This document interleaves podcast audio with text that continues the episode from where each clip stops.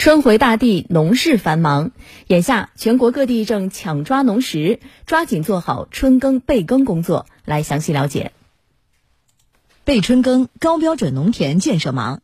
为了打好粮食丰收基础，在甘肃定西陇西县的高标准农田建设现场，装载机、挖掘机配合作业，一块块整齐的田块初见雏形。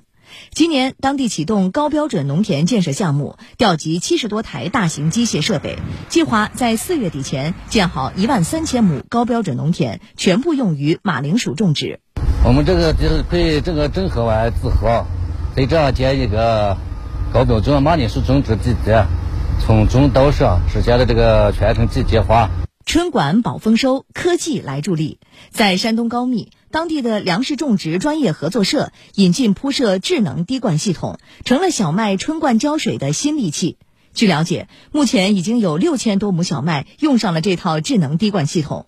这种智能滴灌可以模拟自然降水过程，水滴细密均匀，能够有效保护土壤和秧苗。他浇完以后吧，就说这个土壤不发结，土壤透性比较好。这个春天，忙碌的不止田地里耕作的农民，还有在海上的渔民们。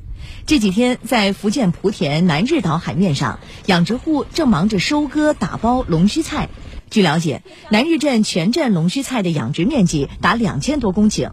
龙须菜除了能当做饵料喂养鲍鱼，还可以作为果冻厂、洗发水等厂家的原材料，是当地渔民的重要经济收入来源。现在龙须菜是最最旺盛的时候。一每天一一天一条能够生产到一斤啊，因为那天气比较好吧，买大欢了比较这个轮子上比较好一点。因为我有八千条嘛，这一个月总共有三十十万左右。